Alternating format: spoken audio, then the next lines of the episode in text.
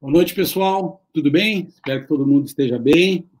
É, meu nome é Luciano Deosa, eu sou o CEO do GAD e estou aqui hoje num, num, dia muito feliz, um dia muito especial, que a gente está dando início a uma série de debates chamado Transforming GAD. É, essa série de debates é, um, é uma vontade, um sonho que eu tenho há muito tempo de fazer e ao longo dessa, dessa pandemia, né, dessa situação que a gente se colocou nos últimos cinco meses, comecei a refletir muito sobre essa oportunidade de poder, mais do que pensar, né, porque todo dia a gente é assoberbado e é questionado sobre tudo que está acontecendo, e nesse sentido a gente passa a olhar os movimentos do mercado, das marcas. Isso tudo me motivou a começar a pensar em fazer esta série de debates e convidar algumas pessoas, pessoas na qual eu admiro, pessoas na qual eu tive experiência profissional ao longo dos últimos anos, e aí, nos últimos meses, a gente veio formatando isso, eu e meu time do GAD, estruturamos, então, uma série de debates chamado Transforming GAD, e onde, ao longo das próximas sete semanas, a gente vai estar conversando sobre marca, mas mais do que conversar sobre marca, nós vamos conversar sobre marca e sete temas. Sete temas que eu, que eu chamo até de, mais do que temas, chamo de crenças, né? que são, são crenças que nós é, praticamos no dia a dia no nosso processo de construção de marca, que particularmente eu, ao longo da minha experiência, tenho uma visão muito clara de que são temas que definem um processo de construção de marca, né? Então, nós vamos estar falando sobre marca e cultura, que vai ser o tema de hoje, né? E na sequência eu já vou apresentar o nosso convidado. Vamos falar na sequência, no segundo encontro, sobre marca e estratégia de negócio. Depois falaremos sobre marca e pessoas, tentando entender esse contexto do consumidor e do novo consumidor, especialmente esse consumidor, esse consumidor é, mais mais dependente, né, um consumidor que sofre mais, olhando muito para as comunidades. Vamos falar depois de marca e reputação, onde nós vamos tentar discutir um pouquinho o impacto das mídias, novas mídias, o ambiente digital, fake news na construção de imagem das marcas. Posteriormente, vamos falar de marca e relacionamento, desafio da construção do relacionamento das marcas com todos os stakeholders, começando pelo público interno, pelos colaboradores, pelo engajamento necessário, passando por clientes, consumidores, parceiros, indo até a sociedade, né, que ficou muito mais relevante esse contexto hoje de relacionamento das marcas. Sequência, vamos falar de marca e resultado, Afinal, né, todos nós temos uma visão muito clara de que as marcas estão a serviço dos negócios e, portanto, elas têm que contribuir com a criação de valor e com a geração de resultado. E, por fim, vamos terminar toda essa série de debates, daqui a sete semanas, com o tema de marca e experiência.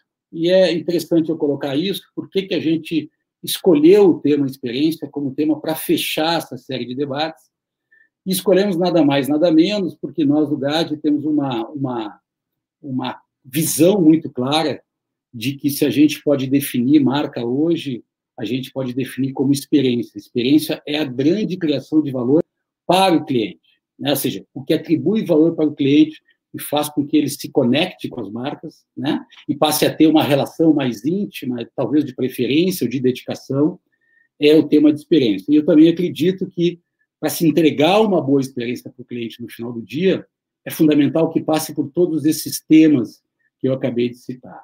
Então, hoje realmente é uma noite é, muito feliz, é, conseguimos viabilizar esse encontro, né? Vocês devem ter visto ao longo do nosso material de divulgação os sete craques, né? Sete pessoas que nós vamos convidar. E hoje eu tenho assim um prazer enorme de estar aqui com o meu amigo Nélio Bilatti. Nélio, boa noite, tudo bem com você? Boa noite, Luciano. Coisa boa estar tá aqui com você nessa noite mais ou menos fria de São Paulo, né, cara? A gente está até encapotado aí de preto nessa noite fria, mas que alegria. Obrigado pelo convite. Obrigado, porque é uma honra, é uma honra estar com esse time de craques que você escolheu, cara.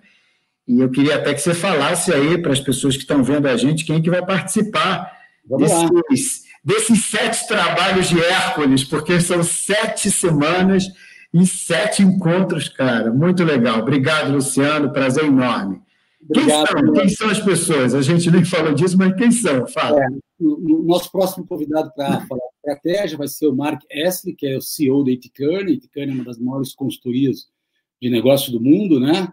É, na sequência, nós vamos falar com o Renato Meirelles, que é presidente do Instituto Locomotiva, né, uma empresa de pesquisa Sim. que realizou uma investigação, basicamente, de consumidor que vive nas comunidades, favelas. Então, aí, o Renato vem pesquisando muito né, nesse momento aí de pandemia. Então, vai ter uma conversa deliciosa também. Na sequência, nós vamos falar de reputação, como eu disse, a jornalista Mariana Barbosa, né, jornalista conhecida do jornal o Globo, acabou de escrever um livro sobre fake news, né, e esse ambiente digital. Na sequência, nós vamos falar com a Andréa né? Andréa, que é VP Global da Natura, uma profissional altamente conceituada do mercado, que vem fazendo um trabalho maravilhoso. Não precisa nem se falar de Natura, né, Nelly? Toda a marca ao longo de décadas. Na sequência de resultado, nós vamos falar com Gilson Filkenstein, presidente da Bolsa do Brasil, ou mais conhecida hoje como B3, né? B3, portanto, vai ser, um, vai ser uma delícia poder falar com o homem de mercado de capitais e né, e provocar o Gilson sobre essa visão do mercado de capitais, da criação de valor de intangível como marca. E vamos fechar com o Frederico Trajano, CEO do Magazine Luiza, né, uma história de criação de valor e de sucesso nesses últimos anos que não dispensa qualquer tipo de comentário.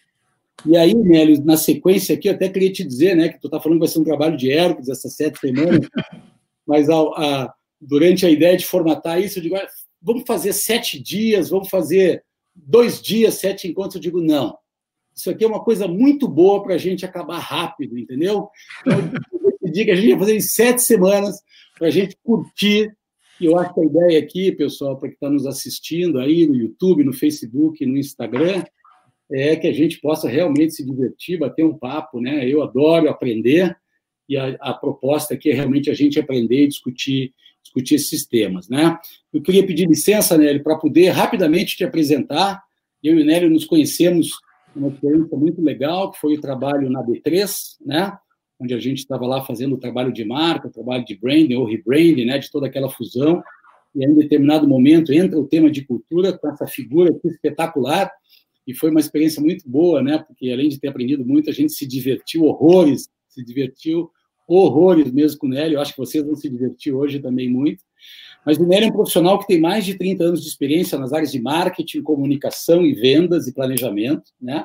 Ocupou posições de CEO, diretor de marketing, vendas, pós-vendas, planejamento de produtos, trabalhou na Nissan Mercosul, Renault do Brasil, Alê Domecq, Coca-Cola, Garoto, Nielsen e diversas agências de propaganda. Tem uma consultoria que é a NB Hurt, na área de desenvolvimento humano e organizacional, com diversas certificações aí de personal coach, né, certificado também pelo Barrett Value Center em cultura organizacional, ou seja, currículo não falta aqui, conhecimento não falta, experiência não falta e também não falta energia, né? E aí a ideia aqui é o seguinte, aqui são mais ou menos 7 e 15, a gente entrou aí uns 5 minutos atrasado, né, nossa primeira live, peço desculpa até pelos ajustes técnicos, né, mas espero que tudo funcione bem. É, a gente tem uma ideia de trabalhar uns 30 minutos com algumas, algumas perguntas muito mais para endereçar essa conversa, né? Isso aqui é um, é um é bate-papo. E aí a gente vai ter um espaço para perguntas, uns 15 minutos para perguntas. Então, por favor, pessoal, fiquem absolutamente à vontade para enviar as perguntas aí pelo YouTube, pelo Face, especialmente pelo YouTube, que eu vou estar recebendo ela aqui pelo chat, né? Pelo nosso chat privado. E aí, ao longo ao longo do nosso trabalho, especialmente no final, aqui eu vou poder trazer algumas perguntas para fomentar o nosso fomentar o nosso debate. OK? Nelly, tudo bem? Podemos podemos dar sequência aqui? Com certeza. Imagina, feliz de estar com você, falar de um tema que eu amo, que hoje Legal. é a minha vida. Além dos dois filhos que eu tenho, da minha mulher e da minha família, esse é o tema que faz eu viver. É isso aí. Bom, que ótimo, né? Tá, vai com paixão já vai muito mais, né, Nélio? Já vai muito melhor. Bom, o que, que, é, que, que eu acho que é o nosso primeiro tema, né, Nélio? Eu queria ouvir de ti, né, na tua visão, de fato, o que, que vem a ser cultura. Por que cultura, Nélio? Ele é um tema, é uma palavra que entrou no mundo organizacional há pouco tempo, né? Ou seja, assim como, como branding também, né? É um tema que entrou, digamos assim, teoricamente há 20 anos, mas mais né, digamos assim, na agenda executiva entrou há uns 10 anos. Né? Hoje 10 anos, isso. E cultura é um tema que também que chegou mais recentemente, né? porque a gente via muito falar em missão, visão, valor, política corporativa, aí começou a se falar em cultura, e nos últimos anos, ou no último ano, começou a se falar em propósito. Né? Eu até diria que nessa pandemia, depois de Covid, pandemia e live-demia, né, que é a nossa vida nesse momento, propositodemia também talvez tenha sido um termo bastante cunhado aqui ao longo ao longo desses últimos meses. Então, eu queria te perguntar isso, assim, como é que na tua visão, o que tu define de cultura, né? Cultura empresarial, cultura organizacional, né? Olha, em primeiro lugar, dizer para você que eu aprendi cultura no tapa, né? E nem sabia, como você bem disse, que, que era cultura. Porque você imagina que eu trabalhei em empresa americana muito tempo, né? Coca-Cola, Nielsen, mas especialmente a Coca-Cola. A Coca-Cola foi a empresa que me mostrou que era cultura organizacional. E ela me mostrou na dor e no amor, né? Ela me mostrou dizendo o seguinte, ó, aprende logo que isso aqui é rápido, meu filho. O negócio aqui é rápido. Entendeu? É uma garrafa por dia e vão embora e a mesma garrafa volta e é rápido, muito rápido. Né? A Coca-Cola é uma empresa de distribuição, operação, marketing, marca. Então, eu tive que aprender aquilo assim. Eu olhava e dizia, meu Deus, então, o que, que é isso? Né? A gente chamava de, de marca mas era marca com cultura, por isso que as coisas se misturam, entendeu, Luciano? E a Coca-Cola, como uma empresa americana, me ensinou um jeito de fazer cultura. Me mostrou o mundo. E eu conto sempre que a primeira experiência a gente nunca esquece quando a gente está numa empresa do tamanho de uma Coca-Cola Company, claro. da qual eu tenho maior orgulho, maior amor da minha vida. Né? E, e foi exatamente quando eu fui para Atlanta pela primeira vez. Se tiver alguém da Coca-Cola me ouvindo, vai saber que é muito emblemático a gente ir para o headquarter visitar a matriz da Coca-Cola Company, por várias razões. E eu cheguei no aeroporto, como todo brasileiro e latino, né, aeroporto dos Estados Unidos, Atlanta e tal, e você fica com medo. O brasileiro, eu, eu acho que a gente tem uma síndrome de ser preso em aeroporto dos Estados Unidos. É um troço, é um trauma que a gente carrega, isso também é cultural, né? A gente acha que vai ser preso, está fazendo alguma coisa errada. E eu levei todos os documentos e tal, porque a gente imprime tudo, leva tudo. E o cara da polícia, da imigração, perguntando: mas vai fazer o que aqui? Eu vim a trabalho, que você já fala assim, né? Chora, eu vim a trabalho, mas a trabalho. É porque, na verdade, eu vou ficar aqui um mês. Um mês! É um mês. Qual hotel? E você mostra tudo, o papel cai no chão, uma coisa horrível. Até que ele me fez. É, é, um, é um desespero. Até que ele me fez a pergunta mágica, Luciano. É. Mas, afinal de contas, o senhor trabalha para que empresa? E eu falei, Coca-Cola Company. Ele fez assim no passaporte. Welcome to United States of America. Move. Eu disse, posso ir embora? Yes. Eu disse, mas já está tudo bem? Go. Luciano, eu saí do aeroporto com uns 3 metros de altura, porque a pessoa nessa hora diz assim: porra, olha onde eu estou trabalhando, cara. E aí eu fui testar o motorista de táxi, que naquela época era um gerente mais júnior, então ninguém me pegava no aeroporto, entendeu? Quando a gente vira diretor, que o povo vai pegar a gente no aeroporto. Isso também é cultura. Ah, mas eu era um gerente meio assim, meia boca. Aí eu cheguei, fui pegar o táxi, eu disse para o motorista, ele, ele perguntou assim para mim, para onde? Eu disse assim, agora eu vou pegar ele. Eu falei, Coca-Cola Company. Ele falou, qual prédio? Vai para o headquarter? Ele sabia o endereço da minha empresa. Então vamos lá. E aí? Quando a sua empresa vira carimbo no passaporte, vira é, notoriedade, nesse momento você está mastigando cultura. A Coca-Cola me ensinou isso, assim como a Renault me ensinou. E aí eu saí de uma cultura americana, fui para uma cultura francesa, que é o oposto, e depois, para completar a história, para apanhar mais ainda de cultura e aprender na carne, no sangue, no coração, no amor e na dor, eu fui para a Nissan viver uma cultura japonesa, Luciano. Completamente diferente, né, Né? Já me contou essa história. Completamente diferente. Mas... Então, eu aprendi, aprendi vendo, vivendo como executivo, tá? Me interessou, eu gostei disso, porque eu gosto dessa coisa da, do diverso das culturas. E depois que eu resolvi criar a minha consultoria, eu tomei a decisão de estudar cultura profundamente. E para mim, Luciano, cultura é o jeito que a gente é, é o jeito que a gente faz, é o jeito da nossa verdade mais profunda, é o DNA, é o que a gente não pode ter vergonha de ser. E se a gente tiver vergonha de ser, a gente precisa terapeutizar, se é que existe esse verbo, ou esse substantivo, a organização.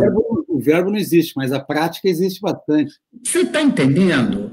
Então, quando eu descobri isso, através dos estudos, é, eu disse assim: tá bom, então cultura é cultura são princípios, cultura são premissas, são símbolos, são rituais.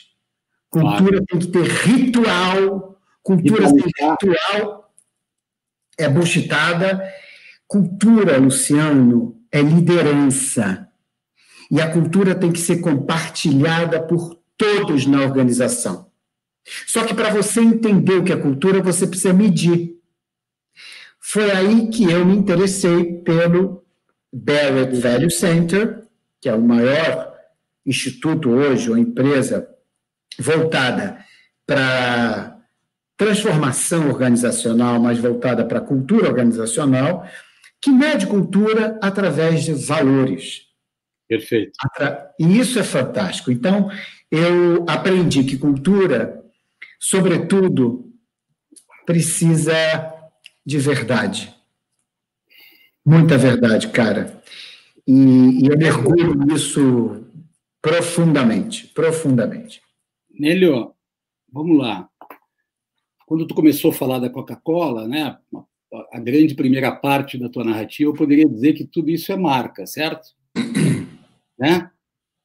E aí, aí é um pouco dos nossos desafios do dia a dia na prática, certo? A gente já conversou sobre isso, né?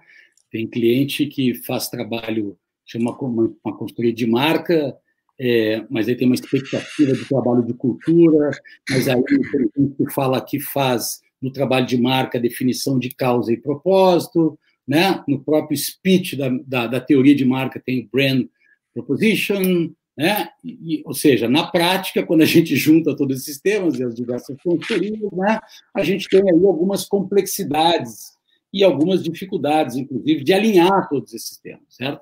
Nós, no GAD, particularmente, entendemos e temos uma clareza muito grande né, que o tema de cultura e o tema de estratégia de negócio são os dois elementos centrais que direcionam a estratégia de marca. Ou seja, a estratégia de marca está a serviço da cultura e a serviço da estratégia de negócio. Dizer, é a marca que sintetiza e expressa esses conteúdos. Esse é o papel dela. Eu queria te ouvir isso, essa distinção é quase é uma linha muito tênue, sabe disso, nós já conversamos algumas vezes aí, né, Nelly, sobre isso. Queria te entender um pouquinho nessa. Porra, mas onde é que vai o tema da cultura e da marca, né? Porque neste momento que nós estamos vivendo, e depois nós vamos entrar nesse assunto, né? Porque nós estamos aqui vivendo um transforming, né? O nome do nosso evento é Transforming, é o que a gente vive nesse, nesse contexto de pandemia. Eu queria te ouvir um pouco sobre essa linha tênue, essa, nessa questão cultura e marca aí no dia a dia, no lidar com as empresas, as várias que tu lida. Porque cultura é, é identidade. E marca é a expressão dessa identidade que se torna imagem.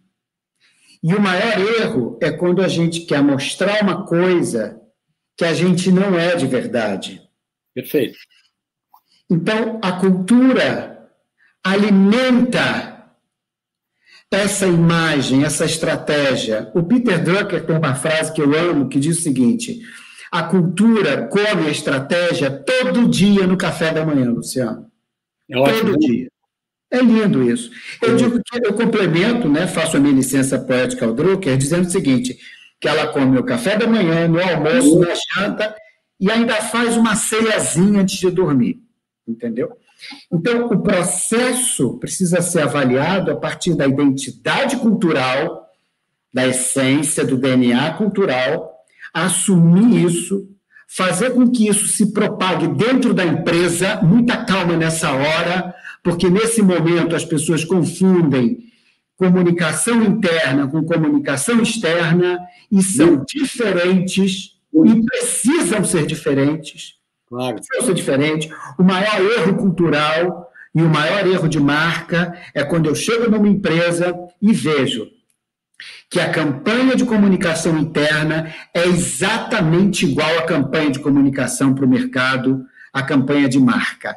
Eu quase tenho um ataque. Eu já tive alguns, viu, Luciano? Eu vou te dizer, uma, eu vou te dizer uma coisa. É, agora está mudando, obviamente, né, evoluindo tudo isso. Claro, claro. Hoje a gente fala em, em, em brand engagement, a gente fala em employee engagement, né, o employer engagement, né? Todo mundo está se dando conta disso. Mas no passado, nem a comunicação externa era dobrada para dentro. A comunicação interna, entendeu? Sempre foi o primo, primo pobre. Sempre foi. Sempre, sempre. Aí no Xerox lá, o, né, o materialzinho Hoje que ela vem em grande relevância, eu sempre, também a nossa trajetória, né, né o GAD começou, como sabe, no Rio Grande do Sul, e a nossa história sempre foi muito conectada à indústria, né, o Rio Grande do Sul é muito relevante, indústria, e a gente tem uma conexão muito forte, a nosso cliente há 30 anos, a Gerdau. A Gerdau, enfim, uma organização reconhecida, com uma cultura muito forte, vem passando também por muitas, por muitas mudanças, mas este aprendizado de cultura industrial que você teve também, a gente sabe que uma cultura industrial olha muito para processos, né? Para organização, para gestão, e principalmente quando tem uma organização onde tu não define preço, porque tu é uma commodity, tu ganha quanto mais eficiente tu é. E para ser mais eficiente, tu tem que ter melhor gestão de processo e, portanto, uma cultura mais forte. Então, nós nascemos dessa vida e sempre tivemos uma visão de marca que vem por dentro da organização. Né? Porque eu já me deparei em vários projetos de marca com os clientes dizendo: olha, fizemos uma pesquisa para o mercado e agora descobrimos que a oportunidade está aqui na esquerda. Ah, tá bom, então vamos para a esquerda. Quando que vem ele volta, não, para a direita, vamos para a direita final de três, quatro anos, o que se fica, o que se vê é uma esquizofrenia, né? Porque na realidade ele não tem a menor condição, ele não é nada daquilo que ele pretende ser. Eu acho que é um pouco por aí, né, Nélio, que você está falando. Sim, e sobretudo, como é que você trata a cultura no tempo certo? Um dos maiores erros em lidar e trabalhar cultura organizacional. Primeiro, vamos lá, galera que está me ouvindo. Primeiro, é porque você tem que fazer porque os acionistas estão cobrando, ou os investidores estão cobrando, ou o mercado está cobrando, ou os empregados estão cobrando. Cultura... Nesse momento, né, Nélio? Nesse momento, isso explodiu, né? Todo mundo agora. Tá explodiu. Explodiu, então tem que fazer cultura. Então vamos embora. Contrata uma consultoria, faz, faz uma pesquisa e. Bom. Solta Solta sem introjetar, solta sem mastigar, solta sem viver, é. solta sem se apaixonar. Cultura precisa de amor, cultura precisa de paixão, cultura precisa de tesão. Você, quando olha aqueles valores, aquele propósito, se você não sentir um frio na barriga, se você não tremer o queixo, aquela vontade de chorar que a gente tem em comercial, você entendeu? Se não tremer o queixo, se não se arrepiar, não, Está errado. Não vale, não vale, não vale. Não vale. E tem que começar por dentro, Luciano. Lógico. A primeira, a primeira pessoa que tem que acreditar na cultura, em todas as suas vísceras, coração, mente, corpo, alma, espírito, chama-se o CEO, o presidente. É o cara que tem que comprar, ele não tem que ser convencido disso. Quando, olha, isso já aconteceu comigo várias vezes, hein? Graças a Deus, eu, a gente conseguiu dar um jeito de alguma forma. Teve uma vez que o presidente de empresa, minha empresa me chamou, a pessoa mal amada, claro, e a gente precisa né, mandar a pessoa amar para ela ser, ficar bem, né? E ele disse assim para mim: Você precisa me convencer de que eu tenho que fazer um projeto de cultura. Eu falei: Oi? Eu? Te convencer que você precisa fazer um projeto de cultura? Não. Você que precisa me convencer de que você tem ou não tem uma cultura. Não sou ah, eu. Por que, por que, que eu te convenceria? Porque você acha que eu tenho esse poder? Você, não, nós estamos mal. Nós estamos muito mal. E aí foi uma conversa ótima, enfim, ele ficou. Ele andava pela sala, Luciano, igual, sabe aquele. um bicho enjaulado. Eu dizia, você está infeliz, você não está feliz, você tem que tem que estar tá faltando amor na sua vida, porque assim, vai fazer cultura mal amado? Vai fazer cultura mal-humorado? Não pode. Você tem que estar tá bem para isso, porque você tem que estar tá absolutamente aberto para o que vier. Claro, claro. E, o. Nesse, e nesse momento que, que o presidente assume, ele tem que pegar o board dele, o comitê executivo dele, e trazer junto, porque esse primeiro escalão da organização precisa acreditar e ter coragem para fazer. Porque cultura precisa de coragem, que pode ser que a gente esbarre em coisas que a gente não gosta. E a gente precisa resolver isso. É, que não queira mudar, que não queira transformar, que a gente sabe que é absolutamente fundamental, né, em todo sentido, pessoalmente e profissionalmente, portanto é mais complexo, sei lá. Mas, Nélio, eu queria pegar um ponto aqui que eu acho muito interessante, que é, a gente está se desviando um pouco do roteiro, que é maravilhoso, né, Nélio? Essa é a ideia mesmo. Né? É, mas eu queria pegar um ponto aqui que eu gosto muito, que é o seguinte: a gente chega nas empresas, muitas vezes, o cara diz, ah, a gente tem que a gente a gente tem um trabalho de cultura ou e aí a gente começa a conversar com as pessoas para tentar entender o trabalho de cultura. E a gente começa a ouvir o seguinte: não, mas aqui a gente não tem cultura. Não, a gente tem um trabalho de cultura. Não, a gente não tem cultura. Eu, eu percebo muito isso, né? O que está nessa resposta? Até conversando muito com um cliente também, uma grande organização, recentemente, eu coloquei para eles: olha, vocês têm cultura, porque todo mundo tem uma cultura.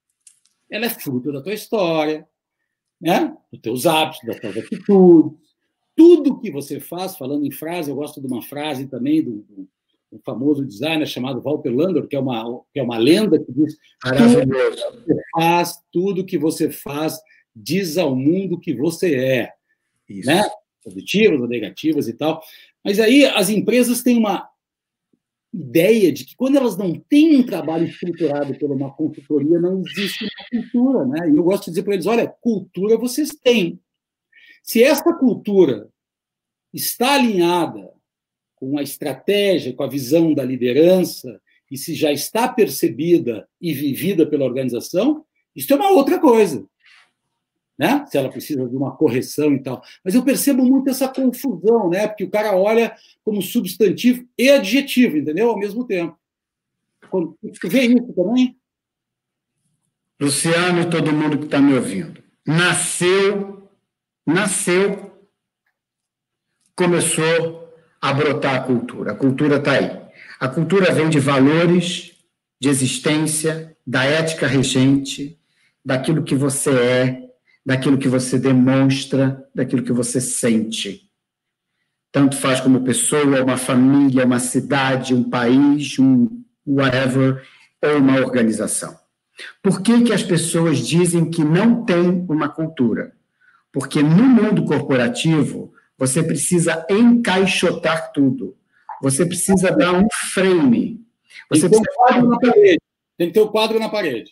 Você precisa criar um PPT. O negócio do PPT é um negócio muito sério, porque é assim, que a pessoa precisa de um PPT. Então, quando a pessoa diz assim, não temos cultura, porque a gente não tem um PPT de cultura. Se meu filho, pelo amor de Deus, sabe com quem você tem que conversar para você saber se você tem cultura ou não? Com a moça do cafezinho. Sabe? Com a, com a recepcionista que está ali todo dia, vendo tudo acontecer. Com a secretária que está ali desde o início. Ou com a, é com essas pessoas que você tem que conversar. Então, uma vez eu entrei numa empresa que o, o presidente disse assim: nós não temos uma cultura estabelecida. Eu falei: não, tá bom, não tem. Nossa, você precisa estabelecer uma cultura? Sim. É, então, você tem uma apresentação? Eu disse: não, eu tenho eu, que no caso vou falar com você, e depois eu, a gente vai pesquisar, vai conversar, tem uma metodologia, isso não tem assim, não é abraçar a árvore, entendeu? Não é dar a mão e sair todo mundo, ah, é cultura. Não, ninguém vai acender fogueira para ter cultura, a gente precisa de método, beleza? Ok. Mas antes do método, tem umas conversas interessantes. Sabe o que eu pedi para ele, Luciano?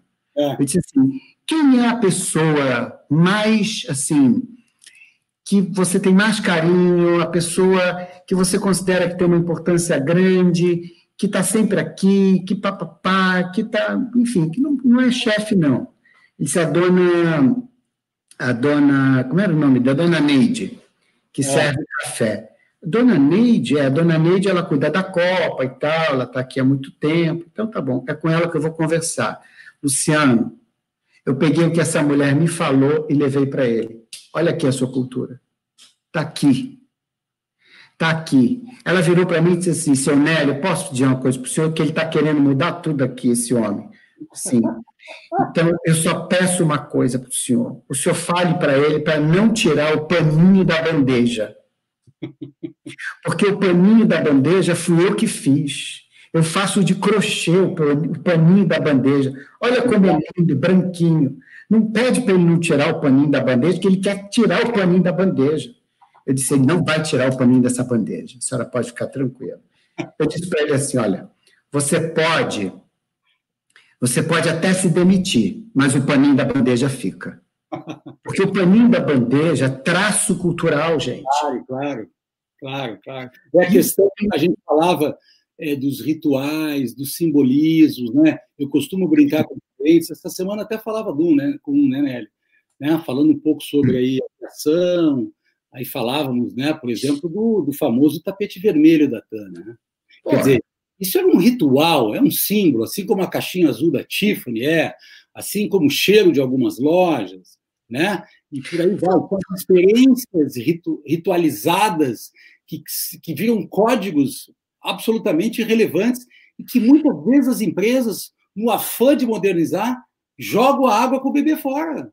Perdem ativos absolutamente importantes porque não entendem a cor, a forma, a expressão, a tradução disso e quanto isso simboliza. E é, ficam, às vezes, empresas, como eu digo assim, assépticas, entende?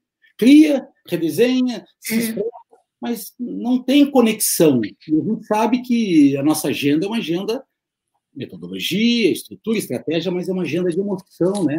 Fundamentalmente de conexão emocional. Coisa, não, super. E tem uma coisa que, que eu ouvi um outro dia que me, me, me marcou muito, que é assim, é, nós estamos vivendo, sobretudo hoje, um momento onde a gente acha que vai precisar mudar tudo para poder caminhar para frente. Isso é um perigo, muito claro. grande. A gente vai ter limites para essas mudanças, tá? Eu estou sendo muito procurado para vários projetos de transformação cultural.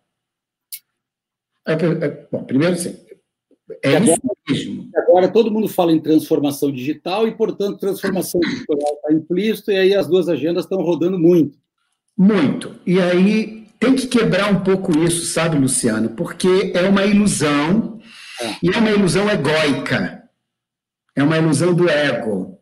E o ego se ilude muito facilmente. Muito facilmente. Assim como ele erra também muito facilmente. A cultura não pode ser egóica, porque se ela for egóica, ela não, ela não é democrática. Ela não serve para todos. Todos que estão naquela empresa. Entendi. Todos precisam compreender, todos precisam entender. Ela não pode ser daquele grupo restrito ela não pode ser complicada. Tem gente que quer fazer cultura fazendo um manifesto gigantesco, fazendo um propósito que não tem mais tamanho, ou sem saber qual é o seu verbo. Ô, gente que está me ouvindo, qual é o verbo da sua vida, pelo amor de Deus? Qual é o verbo da sua empresa? Uma empresa tem que ter verbo, Luciano. Sim. E verbo é cultura. Ela precisa expressar isso. Isso precisa estar em verbo de ação. Cultura é atitude. Assim como propósito é atitude. Propósito não é você ficar achando que vai salvar o mundo, nem as baleias, e nem a Amazônia, sem começar pela sua casa, querido. Nélio, Nélio, eu quero pegar e aproveitar aqui. Eu estou empolgado, hein? Você fica fazendo essas perguntas. Você é empolgado, por isso que eu te convidei, você é empolgado, entendeu? Eu te convidei. Eu queria, eu queria ser menos. Eu preciso aqui ficar, entendeu? Me controlando aqui para ver como é que eu conduzo aqui, olhando o tempo, né? Sou amador no assunto, né, Nelly? Mas estamos indo bem. E começar com você, um cara absolutamente empolgado, né? passional, é, é, um, é um prazer, é uma delícia e uma benção, eu diria aqui. Eu queria pegar, Nelly, agora este contexto que nós estamos vivendo, você já trouxe aqui agora esse momento, as empresas e tal, né? Quer dizer, então, assim, a gente está vivendo esse contexto único na nossa vida, né, Nelly? Quer dizer, essa pandemia, essa coisa toda aí, né? Há cinco meses, absolutamente um, um, um contexto de tremenda insegurança, tremenda insegurança, tremenda ansiedade, tremenda angústia, né? A gente está aí caiu nesse negócio há cinco meses, sem saber como lidar, e foi fazendo movimentos para lá, para cá, acertando aqui, fazendo bobagens do outro lado, né, nas diversas dimensões da nossa, da nossa vida, mas também que a gente está percebendo, né, que assim, nós estamos num acelerador, né, uma velocidade que a gente jamais percebeu por vários fatores, parece que agora a gente tem que resolver tudo que a gente não resolveu na vida, e tem que resolver ainda esse ano, porque a sensação é que vai acabar, não sei quando, mas vai acabar, não sei de que jeito vai acabar, eu acho que a gente tem que, né, a gente tem falado muito aí internamente num, numa mudança, numa mudança que a gente acredita ser positiva, né? Eu tenho chamado de melhor normal isso, né?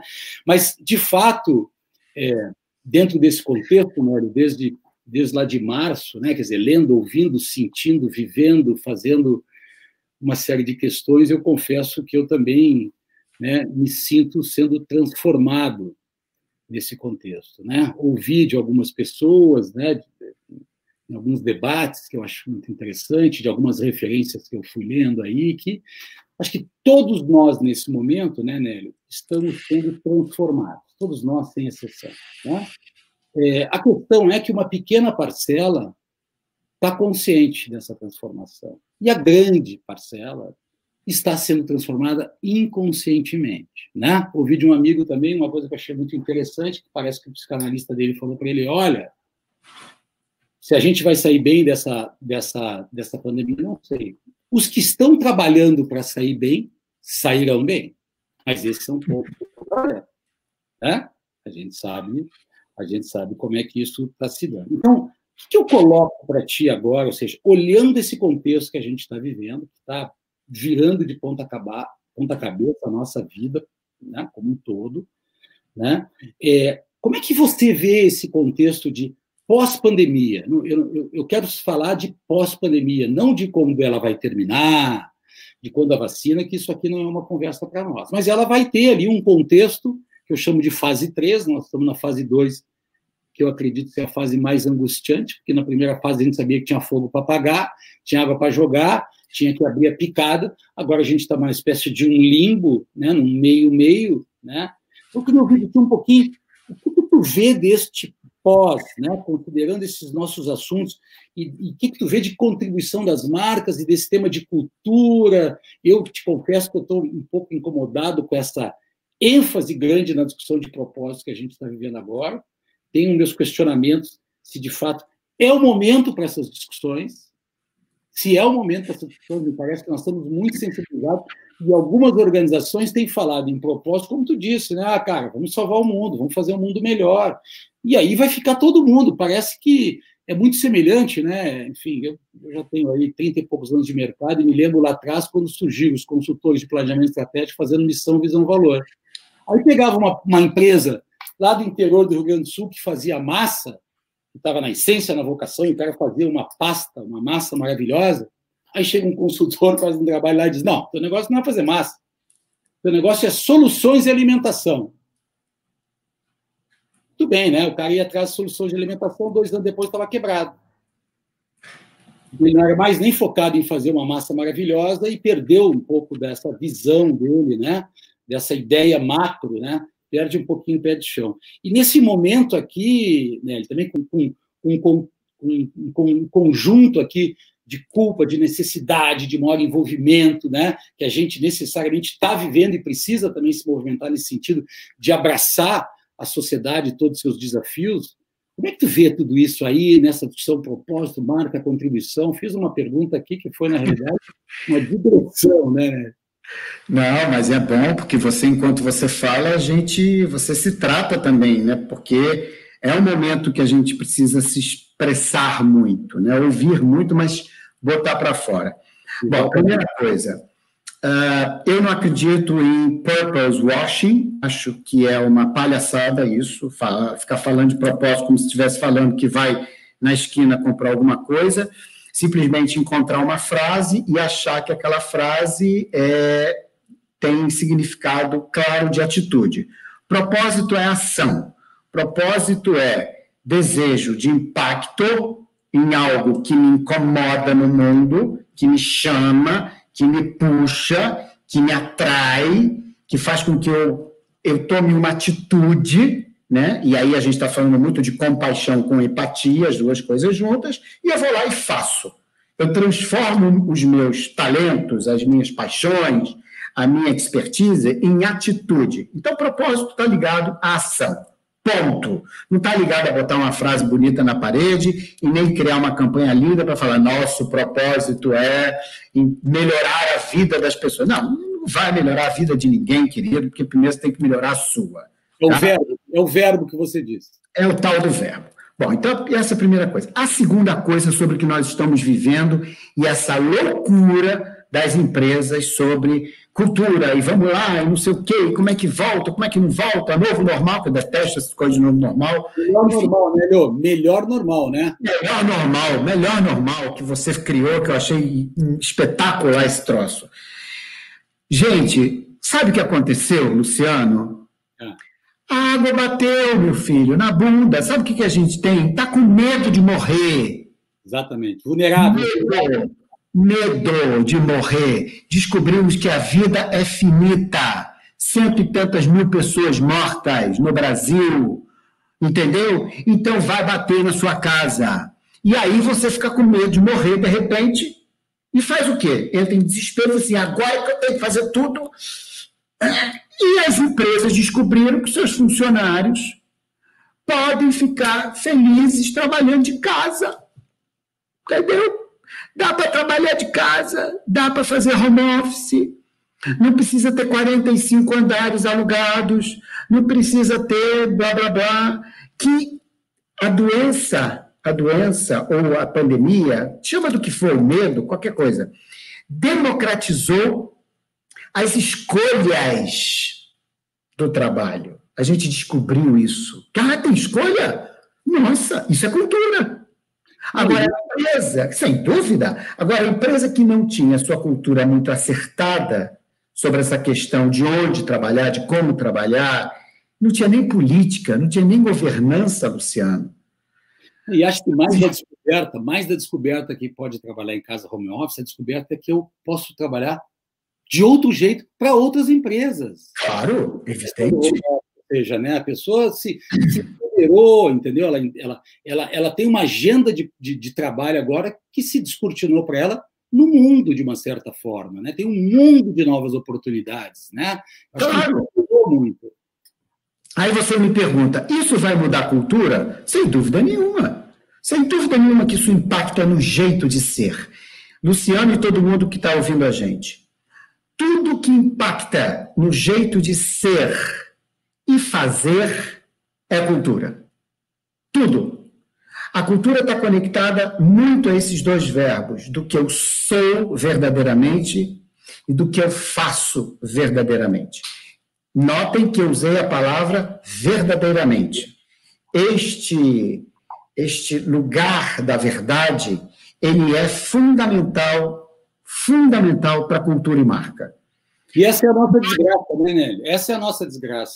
Essa é a nossa desgraça. Luciano, preste atenção. Nós estamos sendo filmados 100% do tempo. Uma marca que erra, ela é filmada tanto pelo povo que está dentro da empresa, quanto pelo povo que está fora da empresa, Luciano. O cara pega um celular dentro da empresa e filma a marca. E ele revela Entendeu? Então, hoje, está explicitada a cultura e a marca. A cultura e a marca elas estão juntas porque hoje nós estamos nus. Todas as empresas estão peladas. Elas estão sendo vistas, filmadas. Qualquer erro, qualquer desvio na cultura ou na identidade dessa marca e na imagem dessa marca, vai para as redes sociais, querido. E tchau. E acabou, assim como a pessoa física. Então, a diferença está no trabalho que você fez antes para ter uma cultura forte, para ter uma cultura clara. Porque não tem cultura errada, Luciano. Não tem cultura errada. Eu acho é mais, mais, mais louco, né? A gente está aí o dia inteiro no mundo corporativo, né? Quer dizer, acho que assim, todos nós ansiosos, angustiados, sem saber o que fazer, fazendo, cometendo erros, né? revisitando todos os nossos temas, relacionamentos, trabalho, empresa. É, as empresas, me parece que elas ficaram até, não vou entrar no contexto da condição econômica financeira, mas elas ficaram até mais fragilizadas nisso, né? Porque toda essa questão de, no, no, de não bastidor que você comenta aqui, né, que a pessoa filma e revela e tal, acho que além da questão de, de, de não bastidor que a gente tem agora, nós temos um ambiente onde as empresas perderam alguns dos seus ícones. Certo? Quer dizer, eu perdi aquele prédio que eu entrava e que diminuía a pessoa, certo? Todo aquele simbolismo que tinha, aquela sala 1, assistente 1, gerente 2, o décimo segundo andar e tal tudo aquilo né, ia fazendo com que nós, clientes, parceiros e principalmente colaboradores, né, fossem, de certa forma, se encolhendo. Hoje, quando nós mudamos para esse conceito aqui, face-to-face, one-to-one, sai tudo isso da frente. De repente, tu vê presidente, né? Aqui na sua casa, seu cachorro, vestido. Quer dizer, nos tornou mais iguais neste aspecto, certo? E acho que isso, para quem tinha um poder de comando, hierarquia, né, alterou muito. Parece que algumas lideranças que têm a capacidade de entender isso vão se aproveitar muito bem, e algumas, como eu ouvi também, vão precarizar total e vão se destruir como as organizações. Né? Particularmente, é, posso te dizer que eu tenho tido uma experiência na minha empresa é, no GAD, que neste contexto agora, né, a gente tem escritório em Porto Alegre, pessoas em Porto Alegre e aqui, nós nos aproximamos muito mais. Eu nunca fui tão próximo da minha equipe, devem estar me ouvindo aqui. Claro, claro. Esse tão próximo significa conhecer as pessoas, ficar empático, e a gente se gosta mais hoje. Pelo menos eu gosto mais de vocês, não sei se vocês gostam mais de mim, né? mas a gente ficou muito mais próximo, muito mais empático, e de repente a energia que passa a ter, né, Nélio, é uma outra energia, é um negócio milagroso, transformador. Então, você está falando de algo super importante em cultura e mais uma, uma dica aí do povo que está ouvindo a gente, né? Cultura não é poder, cultura é possibilidade. Quando você acha que cultura é poder, vai se ferrar lá na frente. Agora, quando você crê que cultura é possibilidades, isso amplia. Claro, muito muito. E aí você começa a deixar leve a cultura. A cultura ela precisa ser leve.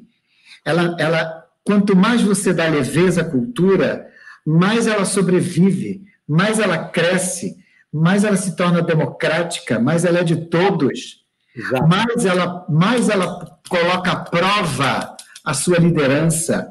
Porque é muito bom, muito bom quando um líder fala sobre a cultura sem precisar de um PPT e sem precisar, é, enfim, de um guideline. Eu tenho, eu tenho tanta. Olha, às vezes eu fico tão irritado que a pessoa diz assim: não, eu vou pegar o guide para falar da cultura. Isso não faz isso, não, meu filho. Pelo amor de Deus, que vergonha. Faz não. Faz não. Não vai pegar você, não pode. Você é um diretor da empresa. Quando você vai pegar o guide para falar, você fala Fala dela, fala, fala, sente, viva. Porque tem uma coisa fundamental, Luciano. Se não está entendendo a cultura, ou se está entendendo e está infeliz, vai embora. Vai embora. Vai embora. Porque não é culpa da empresa. A organização não é responsável por isso, a escolha é sua. Porque, ah, como é que a gente faz para mudar uma cultura, né? Olha, você sozinho vai ficar difícil, é um desafio, né? Você precisa sim ter muita adesão para mudar a cultura e a cultura ela precisa de um motivo para ser modificada. Ela precisa de uma razão. Tem uma pessoa aqui, a Tina, que está falando exatamente em cima disso. Olha aqui, ó. é, a cultura forçada, em vez de melhorar o clima organizacional, favorece o climão, né? O famoso climão e gera frustração em profissionais talentosos. Então, acaba tendo né, uma evasão de pessoas que não se identifica, vira tal da politicagem, né? vira tal das agendas, das diversas agendas. Ô, Luciano, é a tal da, da, da, que hoje tem uma mania, né? Eu digo que tem uma mania e tem uma verdade. É igual a propósito, é igual a cultura. Então, vamos criar os nossos valores, e um dos valores é a diversidade. Então, a pessoa fala, diversidade. Ah, eu tenho uma preguiça disso, juro por Deus. Porque aí a pessoa não pratica.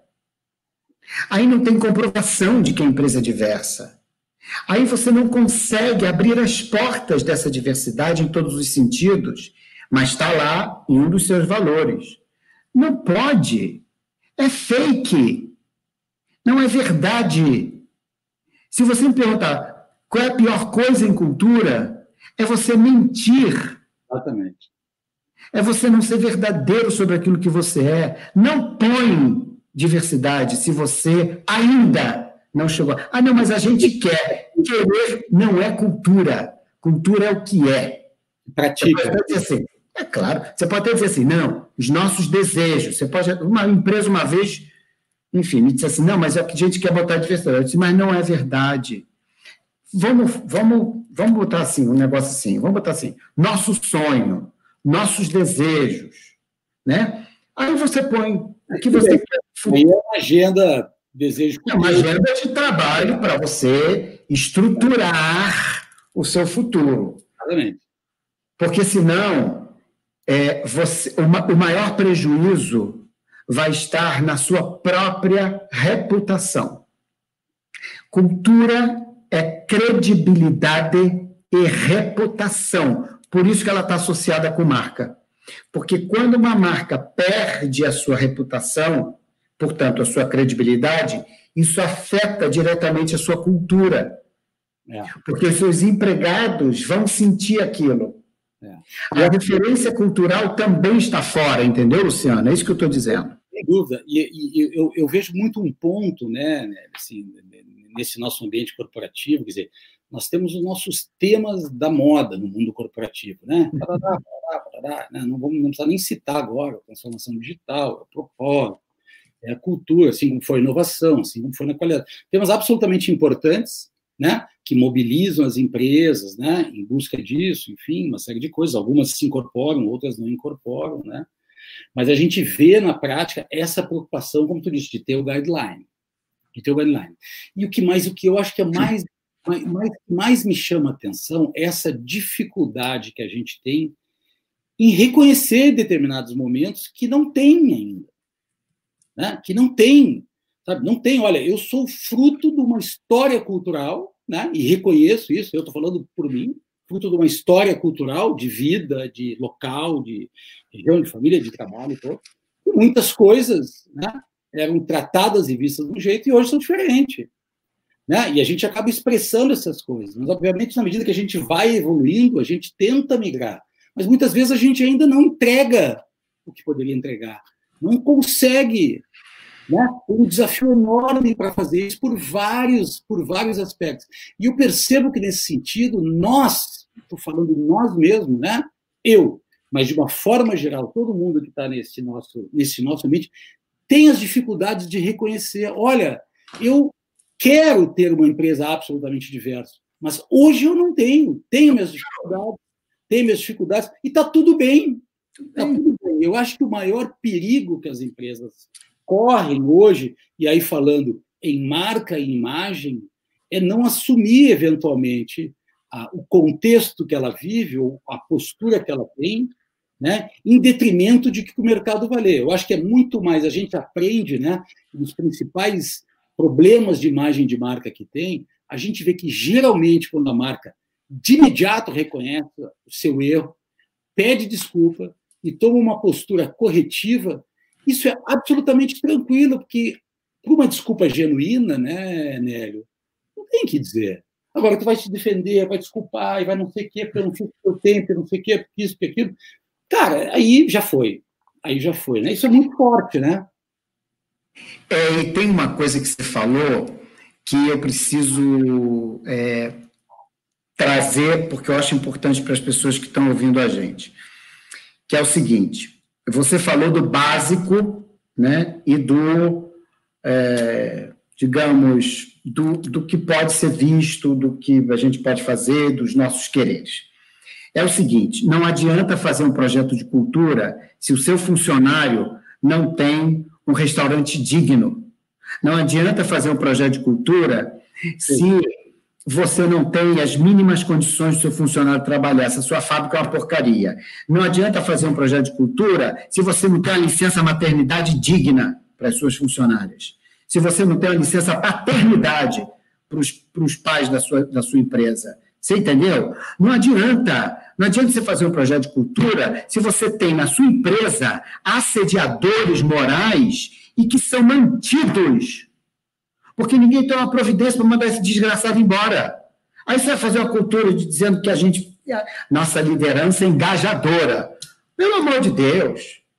É. Não pede. Porque, porque, você precisa de respeito dentro do seu, do seu ambiente de trabalho, acima de tudo. Ah, a gente não chegou ainda, Nélio, no máximo. Beleza, não chegou no máximo, então fala. É, fala. Fala que não chegou. Fala que não tem. E que vai ter um dia. Um vai. dia vai ter. Tem uma, tem uma palavra, tem uma palavra. Você falou das palavras que cansam. Eu estou cansado de uma palavra, Luciano, que eu não Eu vou falar a palavra. Eu não aguento. Luciano, eu não aguento mais alinhamento. Olha, Gente, esse tal desse alinhamento é uma desgraça na vida da gente. Por que, que a gente está falando tanto que precisa alinhar as coisas, Luciano? Porque nós estamos. Eu gente, não mais, melhor. A gente está muito desalinhado. Então, já alinhou com você? Eu tenho vontade de dizer não. Nélio, muito bom. Olha aqui, ó, eu estou eu, nessa posição aqui incômoda, né? Porque eu, eu tenho, que, tenho que encerrar. A gente poderia ficar falando aqui horas e horas, me parece que a gente começou aqui às sete horas sete minutos, agora são oito e cinco, portanto, tem uns dois minutos para encerramento aqui, e também para te pedir depois para encerrar, né? Então, assim, até no final aqui eu tinha um fechamento que era o seguinte, né? Eu ia te fazer uma pergunta para ti, o que, que é marca, o que não é marca e tal, tal. Mas assim, eu acho que essa conversa toda, ela está exatamente em cima do propósito, da proposta que nós colocamos e da nossa visão, que nós entendemos que marca também é cultura, ou cultura é traduzida pela marca. Né? Nós temos uma visão muito clara que marca um conjunto de coisas. E a primeira destas coisas que nós acreditamos piamente é exatamente isso. Ou seja, as marcas precisam refletir, expressar, traduzir e simbolizar todo, tudo isso que foi falado assim brilhantemente, brilhantemente por você. Então esse é o meu fechamento, né? E essa era a nossa expectativa de endereçar. Então eu queria antes de fazer aqui um, um endereçamento aqui de alguns temas mais práticos.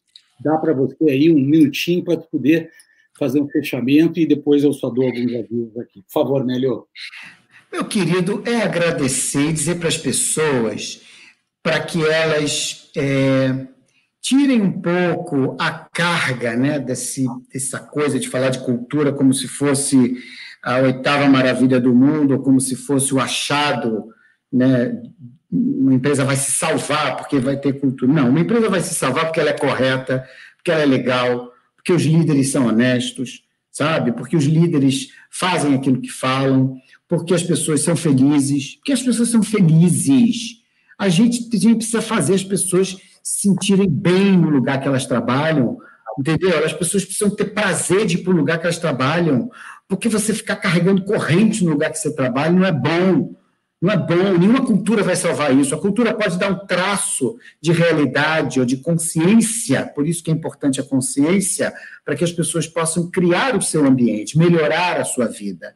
E o que eu desejo para quem está ouvindo é o seguinte: vivam, vivam, sejam felizes, vamos amar, vamos levar amor para as organizações, amor para as organizações, por favor, amor, é possível. Basta você querer, é preciso levar amor para as organizações, Luciano. É preciso falar sobre isso. É preciso querer. amar e, e, e abrir o coração para ser amado também, cara. Pelo amor de Deus. Então, beijo, pronto, falei. É o seguinte: nós estamos tendo, apesar das dores que estamos vivendo em todos os sentidos nesse momento aqui muito louco, nós estamos tendo a oportunidade da nossa vida de ressignificar um conjunto de coisas e sairmos muito melhor. Eu tenho essa crença absoluta, né? Tenho trabalhado nesse sentido, né? E te confesso que eu tenho visto coisas ainda que eu via no mundo corporativo, né? Como por exemplo, vi esses dias uma reunião com um monte de pessoas e onde a liderança enlouquecida xingou todo mundo na reunião. E eu, no final da reunião, fiquei pensando: desculpa a palavra, mas que é isto? Só que isso nós fazíamos o dia inteiro, ou fizemos durante longa data. E, de repente, por um passe de mágica, assim como agora o brasileiro atrasado, que tudo bem, se atrasava para a reunião 15, 20, 30 minutos, não se atrasa mais, por um passe de mágica nós viramos agora em inglês, Acho que tem outras coisas também no mundo corporativo que, por um passe de mágica, não são mais cabíveis, não fazem menor sentido. E mais do que isso, nós todos aqui, e vocês estão nos assistindo, tem que trazer isso para frente, tem que colocar essas situações, porque realmente elas não precisam. Nós estamos tornando, como você falou, mais felizes no dia a dia, podemos nos tornar, obviamente tem gente com um conjunto de dificuldades muito complicado no seu dia a dia, em casa, enfim, pessoas perdendo emprego, mas eu acho que a gente que tem esse privilégio de estar na agenda, está percebendo, né, Nelly, que a gente pode entregar, como tu disse aí, mais amor, um ambiente de muito mais harmonia e muito mais produtividade. Nós vamos descobrir que ambientes mais felizes, né, ambientes mais comprometidos, com agendas mais positivas, nós vamos ter aí sem dúvida, um melhor normal e empresas, de certa forma, muito mais, muito mais conscientes. Nélio, meu amigo querido, foi assim um, um prazer, um prazer enorme, um aprendizado, né? Todas as conversas que eu tenho com você, a gente teve semana passada uma conversa para outro assunto, é, são maravilhosas, eu, eu, te agradeço de coração, eu acho que todo mundo aqui, pelo que eu estou vindo aqui, é, gente pedindo dica de livro, podcasts outras coisas. Nós vamos depois organizar isso, passar. Sim. que todo mundo, todo mundo adorou, todo mundo adorou. Eu, né? Eu confesso aqui entre nós que eu criei essa série de debates para mim, entendeu, Nelly? Porque eu queria, eu, né, particularmente, queria ter esse privilégio, né? Não é uma atitude egoísta, aqui vai na brincadeira, na realidade era poder compartilhar aprendizados que eu tenho no dia a dia com pessoas especiais e gente como você. Então, meu muito obrigado por essa noite. Obrigado, obrigado. E leiam poesia, leiam poesia, leiam poesia, leiam Brand Brown, maravilhosa escritora, linda, sobre vulnerabilidade e coragem. Leiam Robert Keegan. Vulnerabilidade, fala... né? A vulnerabilidade. Vulnerabilidade. A chave, a chave. a chave da intimidade.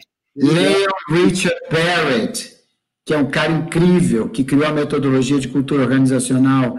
Leiam Rick Hanson, que fala sobre resiliência.